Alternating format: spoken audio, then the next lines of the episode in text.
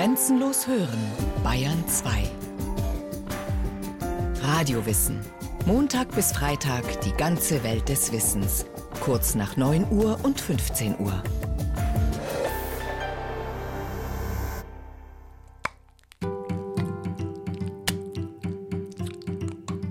Die Geschichte der Schnecke ist umfänglicher erörtert worden als die des Elefanten, und ihre Anatomie ist uns so gut, wenn nicht besser bekannt als die seine. Um jedoch nicht einem einzelnen Gegenstande mehr Raum im Gesamtbilde der Natur zu geben, als ihm zusteht, möge es hier genügen anzumerken, dass die Schnecke für das Leben, das zu führen ihr bestimmt, erstaunlich gut gerüstet ist. So schrieb schon 1774 Oliver Goldsmith in seiner Naturgeschichte der Erde über die Schnecke. Für Professor Dr. Matthias Glaubrecht, Leiter des Hamburger Museums für Naturkunde und seines Zeichens erfahrener Schneckenforscher, sind die Tiere mit dem Kriechfuß weitaus mehr. Für uns Systematiker und Evolutionsbiologen sind die Schnecken deswegen die Renner der Evolution, weil sie zum einen sind sie natürlich wirklich langsam, aber sie sind seit besonders langer Zeit eigentlich schon dabei. Wir haben ähm, einen versteinerten Beleg dieser Schnecken, der so ungefähr 500 Millionen Jahre zurückgeht. So zum Vergleich unser eigener versteinerter Beleg, also der Menschenlinie, der ist dann je nachdem, wo Sie den ansetzen, vielleicht 500.000 Jahre alt. Das heißt, wir sind Eintagsfliegen der Evolution und die Schnecken als eine ganz alte und sehr reiche Gruppe sind dann wirklich die Renner der Evolution, weil sie uns auch besonders viele Beispiele liefern für evolutionsbiologische Phänomene, die wir an Schnecken gut untersuchen können. Matthias Glaubrecht war lange Jahre Kurator der Weichtiersammlung des Berliner Museums für Naturkunde. Schnecken sind seine Leidenschaft. Die sind fast in allen Lebensräumen der Erde verbreitet. Und insofern sind sie für uns also äh, ganz wunderbar geeignete Steckenpferde, also mit einem Wort die Renner der Evolution. Von der Nacktschnecke bis hin zur Schnecke mit mobilem Eigenheim, im Wasser und zu Lande. Schnecken findet man einfach überall. Und sie sind nach den Insekten als Gruppe der Weichtiere die artenreichste Tierart überhaupt auf der Welt. Artenzahlen sind für die Biosystematiker immer eine ganz spannende Frage. Da müssen wir mal so einen kleinen Parcours hier machen ähm, bei den Schnecken und anderen Weichtieren. Also das sind Schnecken, Muscheln und Tintenfische, also mit einem Wort äh, alles das, was auf eine Pizza passt und nicht wie eine Krabbe aussieht. Diese Tiergruppe, dieser ganze Tierstamm der Weichtiere hat so schätzungsweise 130.000 Arten. Und damit man das einordnen kann, bei den bekannten Vogelarten, und zwar allen Vogelarten auf der Welt, reden wir über knapp 10.000 Arten.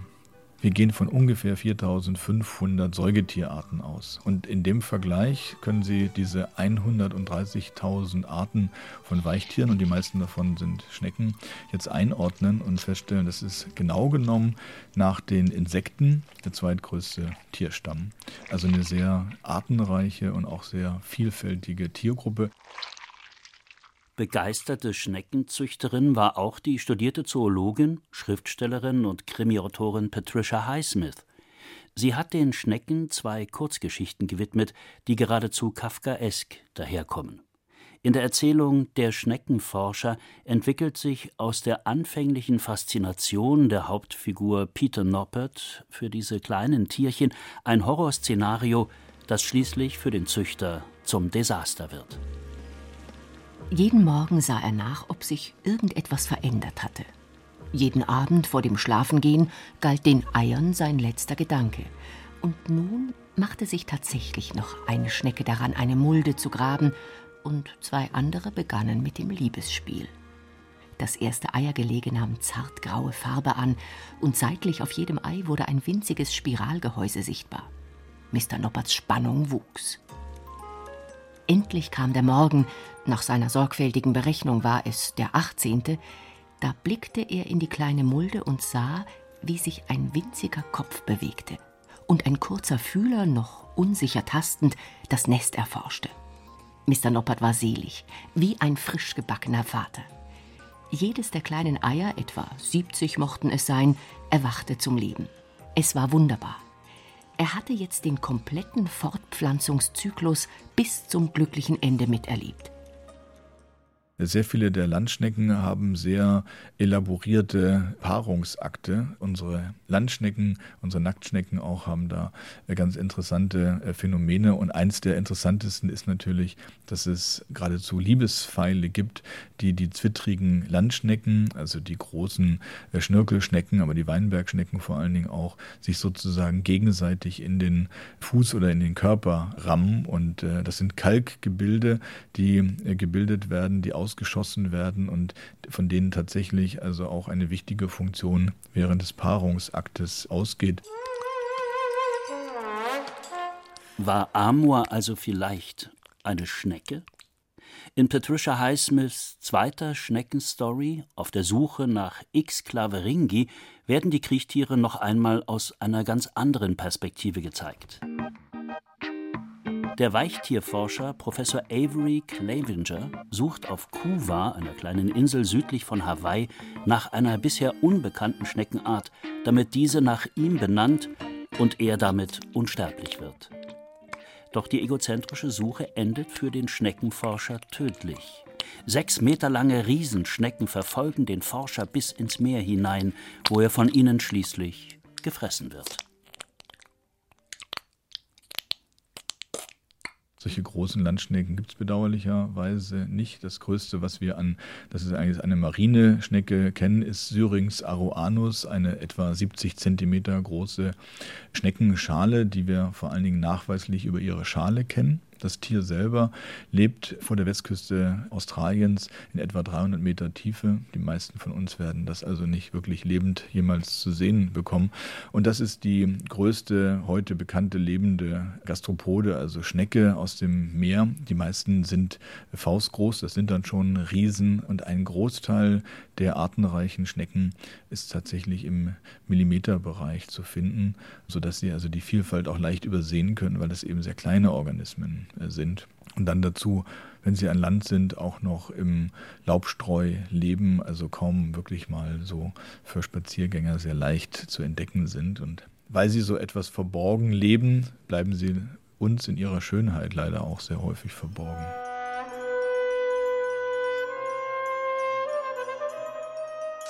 Licht ins Dunkel bringen hier die sogenannten Malakologen, die Schnecken- bzw. Weichtierforscher. Die Gattung der Schnecken heißt in der Fachsprache der Biologen Gastropoden, zu Deutsch Bauchfüßer. Das Naturkundemuseum in Berlin, das 1810 gegründet wurde, besitzt eine der größten Schneckensammlungen der Welt. Hier hat Matthias Glaubrecht vor seiner Zeit als Direktor des CENAC, des neu gegründeten Zentrums für Naturkunde der Universität Hamburg, als Kurator der Abteilung für Malakologie geforscht und gearbeitet. Doch man sollte nicht meinen, dass die Malakologie nur ein Fachgebiet für Spezialisten ist. Mit einem der damals meistgelesenen Lehrbücher über Schnecken wurde ein amerikanischer Dichter bekannt, kein geringerer als der Pionier der Kriminal- und Horrorliteratur Edgar Allan Poe.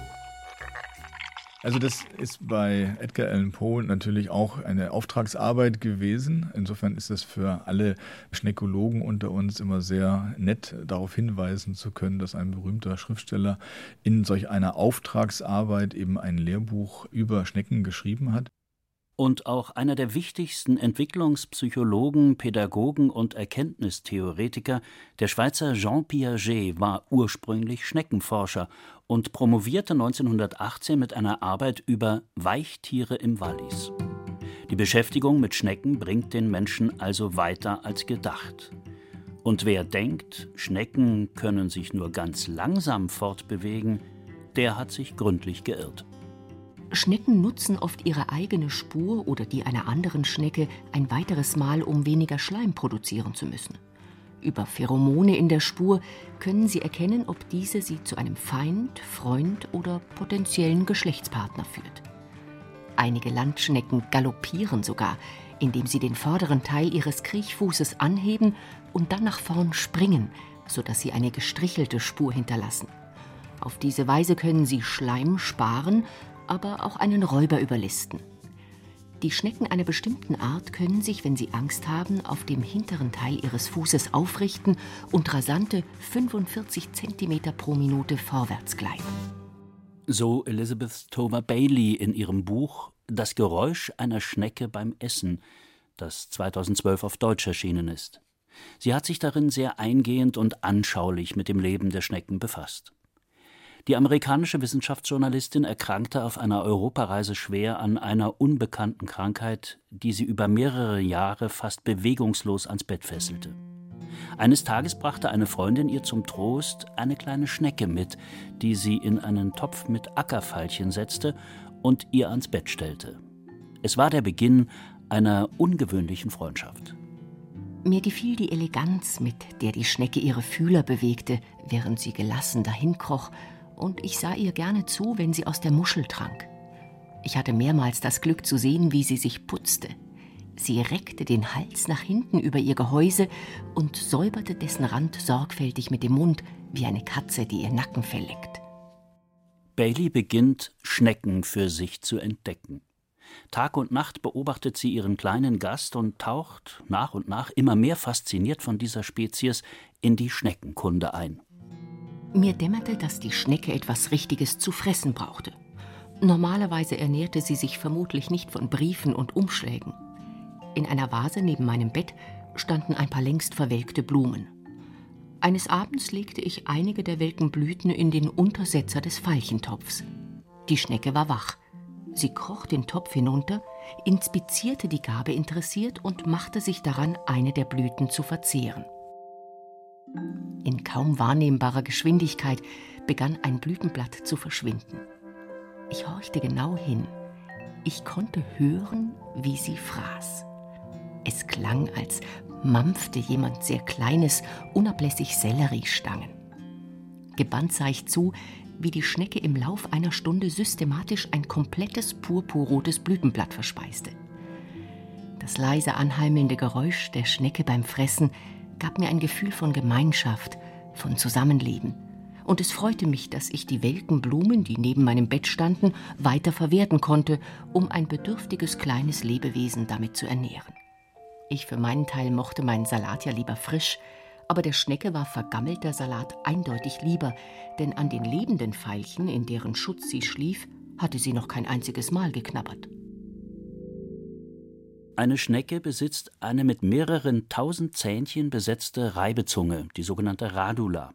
Damit kriegt sie alles klein, was auf ihrem Speiseplan steht. Vor allem Gemüse und Getreide sind neben Mineralien aus dem Boden ihre erklärte Hauptnahrung. Auch gibt es einige fleischfressende Arten, wie zum Beispiel die kürzlich in Großbritannien entdeckte walisische Geisterschnecke. Nicht nur das Fressverhalten, auch die Fortbewegung ihrer Schnecke beobachtet Elizabeth Tover Bailey von ihrem Bett aus genauestens. Der Funktion des Schneckenschleims auf der Spur schreibt sie Schleim ist die klebrige Essenz der Schneckenseele. Das Medium für jegliche Lebensäußerung der Gastropoden, Fortbewegung, Verteidigung, Heilung, Liebesspiel, Begattung und Schutz der Eier. Fast ein Drittel des täglichen Energieaufwandes meiner Schnecke galt der Schleimproduktion. Und statt eine große Portion Allzweckschleim herzustellen, hatte meine Schnecke für jede dieser Aktivitäten und verschiedene Bereiche ihres Körpers ein ihrer Spezies eigenes Rezept. Wie ein guter Koch konnte sie die Zutaten den jeweiligen Erfordernissen anpassen. Und wenn eine Schnecke durch einen schlimmen Unfall zerquetscht wird, kann sie eine Flut von lebensrettendem, durch Antioxidantien und diverse regenerative Eigenschaften heilkräftigem Schleim absondern.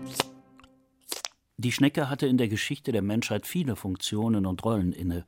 Sie war Symboltier, Heil-, Nahrungs- und Zahlungsmittel. So war das Gehäuse der Kauri-Schnecke vor der Einführung des Münzgeldes das meistverbreitete Tauschmittel auf der Welt. Seit 2002 existiert in Papua-Neuguinea die einzige Bank, die Muschelgeld in harte Währung wechselt, die Tolai Exchange Bank. Auch als Musikinstrument und zur Verständigung über weite Strecken hinweg fand das Schneckenhorn sowohl im alten Tibet als auch in Indien und Polynesien Verwendung. Während die Menschen der Frühzeit mit der Schnecke symbolisch Fruchtbarkeit und Geburt verbanden, wurde sie im Christentum zum Symbol der Auferstehung und die Farbe der Purpurschnecke in der Antike und im Mittelalter zum Symbol für Adel und Macht. Purpur ist einer der teuersten Farbstoffe der Welt und wird aus der Purpurschnecke gewonnen. Töteten die Phönizier die Schnecken noch zur Farbgewinnung, wurden sie von den Mixteken, einem mexikanischen Indianerstamm, nur gemolken. Diese Technik ist bis heute überliefert. Im alten Rom war Purpur der Farbstoff der Toga, der Triumphatoren und des Kaisers. Heute sehen wir Kardinäle und den Papst in Purpur gekleidet, dem Sinnbild der Buße. Die Beziehung Mensch-Schnecke hat also eine lange und faszinierende Geschichte, wie man nicht nur an der Purpurschnecke sehen kann. Man hat übrigens Schnecken ja auf ganz viele Art und Weise immer schon genutzt. Das betrifft nicht nur Schnecken selbst, sondern das betrifft auch Muscheln, man hat ja sehr häufig das Perlmutt genutzt. Man nutzt äh, die Schneckenschalen als Schmuck. Man hat sie an Amuletten, an Ketten entdeckt. Die wurden durchbohrt, aufgezogen auf Fäden. Das ist genau genommen auch die erste Darstellung und ein erster Nachweis von Kunstgegenständen, die der Mensch offensichtlich genutzt hat. Das liegt daran, dass sie eigentlich in jedem Lebensraum vorkommen, dass sie sehr häufig zu finden sind und dass man dann früher oder später auch ihre Nutzen feststellt. Wir machen das heute noch bei Meeresschnecken. Es gibt andere Kegelschnecken, die bestimmte Nervengifte produzieren die die Schnecken selber brauchen, um ihre Nahrung äh, zu bekommen. Und die kann man also einsetzen überall da, wo zum Beispiel in der Schmerztherapie äh, Morphium versagt, weil sie in ihrem Körper hier Gewöhnungseffekte feststellen. Und bei diesen Kondotoxinen, bei diesen Kegelschneckengiften gibt es solche äh, Phänomene nicht. Schon der Universalgelehrte Plinius empfahl im ersten Jahrhundert nach Christus gegen Kopfschmerzen aller Art abgeschnittene Köpfe von Schnecken, die man nackt und noch nicht fertig ausgebildet findet. Bei Blasenentzündung riet er, nachdem man drei Schnecken aus den Schalen genommen und zerquetscht hat, trinkt man sie in einem Schöpfbecher Wein. Schnecken als natürliches Heilmittel gegen Schmerzen, Warzen, Narben und Falten sind auch heute wieder gefragt. Natürlich gilt die Schnecke vielerorts auch als beliebte Delikatesse. Neben Weinbergschnecken in Knoblauchbutter und badischem Schneckesüpple ist weißer Schneckenkaviar heute der Renner bei Gourmets. Als Symbol für Entschleunigung und einen bewussteren und gesünderen Lebensstil im Einklang mit der Natur finden wir die Schnecke als Emblem der Slowfood-Bewegung wieder. Schneckenfarmen findet man typischerweise eher in Frankreich, aber auch in Deutschland ist das Schneckenessen neuerdings wieder beliebt. Ein Besuch auf der Schneckenfarm der Familie Dintinger im kleinen Örtchen Hirschland in Elsass-Lothringen zeigt, was für ein arbeitsintensives und aufwendiges Geschäft die Schneckenzucht ist. Viel Handarbeit, weil es wird alles von Hand gemacht. Von Anfang bis Ende. Keine Maschine für das zu machen. Also wenn wir sie reinmachen im Mai, dann brauchen sie nur gefüttert werden. Ne? Das kann einer allein machen. Aber im äh, Ende, Ende August, äh, Anfang September fangen wir an, die aufzuheben, die groß genug sind, dass wir es nicht in einmal machen brauchen. Ne? Und dann schaffen wir bis äh, Ende Dezember. Zuerst äh, sie kochen, sie putzen und dann nachher sie nochmal kochen und dann Butter dran machen und sie fertig machen. 100.000 Tiere werden jedes Jahr im Mai draußen in die Kästen gesetzt. Aber nicht einmal die Hälfte überlebt und kann im Herbst geerntet werden. Viele der Jungschnecken sterben, weil es ihnen entweder zu kalt oder zu warm ist. Oder weil sie Spitzmäusen zum Opfer fallen. Jeden Abend werden die kleinen Schnecken mit Wasser besprengt und bekommen Getreide gefüttert. Das sind Zuchtschnecken, die heißen Grogri. Das sind keine, die man draußen in der Natur findet. Der Petit Gris, der hat die, genau die nämliche Schale wie der Grogri. Im äh, Südfrankreich findet man den draußen in der Natur. Aufgrund der großen Nachfrage, in Frankreich werden pro Jahr ca. 30.000 bis 40.000 Tonnen verzehrt, haben die französischen Schneckenfarmen Konkurrenz aus dem Osten, besonders aus Polen, bekommen. Aber nicht nur die Exportwege der Menschen bestimmen ihre Verbreitung, denn schon immer waren Schnecken sehr mobile Tiere, weshalb sie ja auch ihr Haus auf dem Rücken tragen. Sogar das Fliegen haben sie mit der Zeit gelernt. Darwins Verbreitungstheorie erwies sich als richtig. Es kommt vor, dass Schnecken im Gefieder von Zugvögeln als blinde Passagiere weite Strecken zurücklegen. Für kürzere Flüge hängt sich eine kleine Schnecke auch mal an das Bein einer Biene oder an das Material, das ein Vogel für den Nestbau verwendet. An einem Herbstblatt haftend, kann eine Schnecke vom Sturm davongeweht werden und auf ihrem fliegenden Teppich schließlich an einem fernen Ort wieder landen. Man nimmt sogar an, dass mikroskopisch kleine Schnecken vom Wind emporgetragen werden und mit Luftströmungen immer höher in die Erdatmosphäre steigen können. Sie können auf diese Weise ungeahnte Entfernungen zurücklegen und schließlich mit einem Regenguss wieder auf die Erde gelangen. Nicht zuletzt der Mensch sorgte und sorgt für die weltweite Verbreitung der Schnecken. Wir haben jetzt gerade mit molekulargenetischen Methoden nachgewiesen, dass sie auch von den Kreuzrittern, die ja teilweise aus Frankreich stammen, im Bereich des östlichen Mittelmeers über die gesamte Inselwelt verschleppt worden sind und dass wir sie heute noch dort finden, wo es diese historischen Kreuzritterburgen gibt. Das hängt auch damit zusammen, dass äh, christliche Ernährungsbräuche ja zum Beispiel den Fleischgenuss nicht an jedem Wochentag erlaubt hat und man durfte dann freitags Fisch essen und äh, Schnecken galten ebenfalls nicht als Fleisch. Und deswegen hat man in der Umgebung von Klöstern sehr häufig geradezu Herde von Landschnecken, weil man sie dort angesiedelt hat, weil sie dort kultiviert worden sind, weil sie dort auch genutzt worden sind. Und äh, heute finden Sie also Besiedlungsherde von solchen Landschnecken, die sich dann also die Freiheit genommen haben und die noch um solche Klösterorte herum zu finden sind. Also Landschnecken dienten überall auf der Erde immer als Nahrung und man hat sie eben auch im Gefolge des Menschen dann mitgenommen und mit sich herumgeschleppt. Vom Schneckenkaviar über die Schneckenpost zum Schneckenrennen. Das weltweit größte in dieser Klasse findet seit 1960 im englischen Norfolk in Congham statt. Aber auch im elsässischen Osenbach sowie neuerdings in Berlin-Neukölln kann man seine Schnecken um die Wette rennen lassen. Sie sind eine der anpassungsfähigsten Spezies auf dieser Erde und bleiben eben die Renner der Evolution. Sie hörten Die Schnecke, Zwitterwesen mit und ohne Haus von Ariane Hummel. Es sprachen Katja Bürkle, Katja Schild, Detlef Kügo und Michael Schneider. Technik Monika Xenger, Regie Susi Weichselbaumer.